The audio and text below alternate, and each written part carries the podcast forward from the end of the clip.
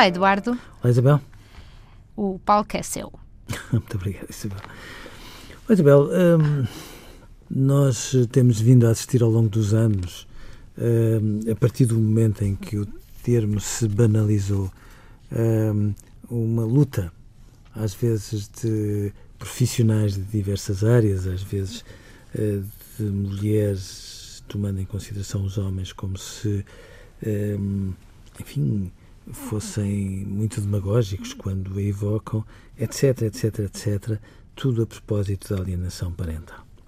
A verdade é que, a determinada altura, é também, é, é também comum e não devia que haja uh, advogados que, por tudo e por nada, a evocam uh, sem fundamento, das maneiras mais inacreditáveis e, portanto, eu percebo que a determinada altura haja uma saturação evidente em torno de tudo isto. Mas a mim preocupa-me porquê? Porque há um outro aspecto que talvez merecesse uma reflexão mais séria da nossa parte.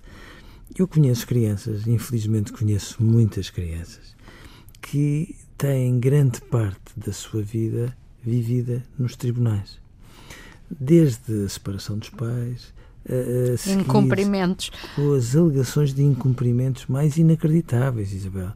Porque às vezes são 10 uh, minutos de atraso é um incumprimento, um, o tipo de iogurte que se dá é um incumprimento, coisas inacreditáveis que só vividas. Que só, que só olhar para elas seria suficiente, achamos nós, para que alguém de bom senso tirasse uma conclusão. Devia, devia. E depois há aquela epidemia atípica de alegações de abuso por parte do pai em relação a uma filha, que infelizmente vão crescendo todos os anos a uma velocidade estonteante. Sem que, sem que uh, depois os falsos uh, testemunhos ou as falsas Sim. alegações sofram consequências. Sim. Havendo processo onde há uma, duas, três, quatro, cinco alegações, sempre dadas como não provadas, mas nunca se retira uma, uma consequência, e devia. E depois é, é o, a escola que se vai escolher, acerca da qual os pais protestam e de repente lá vai mais outro processo judicial e depois é o médico A ou B ou C. E, portanto, eu conheço de facto crianças que têm hoje 12, 13, 14 anos e que andam há 10, 11, 12 anos com a sua vida nos tribunais.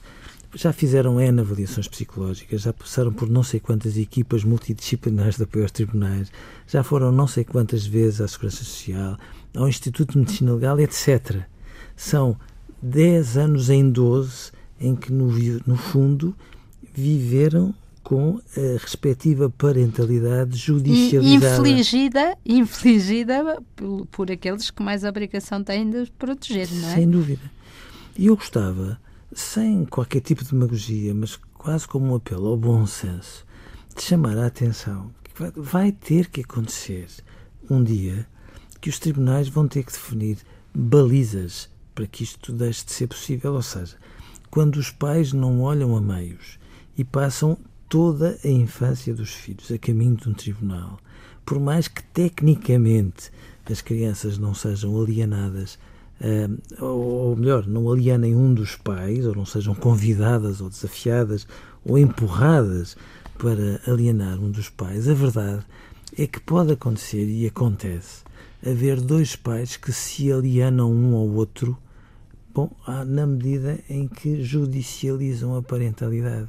E a determinada altura, os tribunais têm que ter a sensatez de perceber que isto significa um maltrato grave de dois pais ao mesmo tempo em relação a um filho. E se os tribunais não retirarem daqui consequências, a dizer assim, acabou-se, estes pais, seja pelo que for, não reúnem as condições indispensáveis para o exercício da parentalidade, isto vai continuar a ser banal e os tribunais, muitas vezes, que comparticipam na alienação de forma passiva, quando deviam ser ativos, parecem, no fundo, viver-se como vítimas destes processos, quando, muitas vezes, são quem mais os incentiva. Adeus, Eduardo. Adeus, Isabel.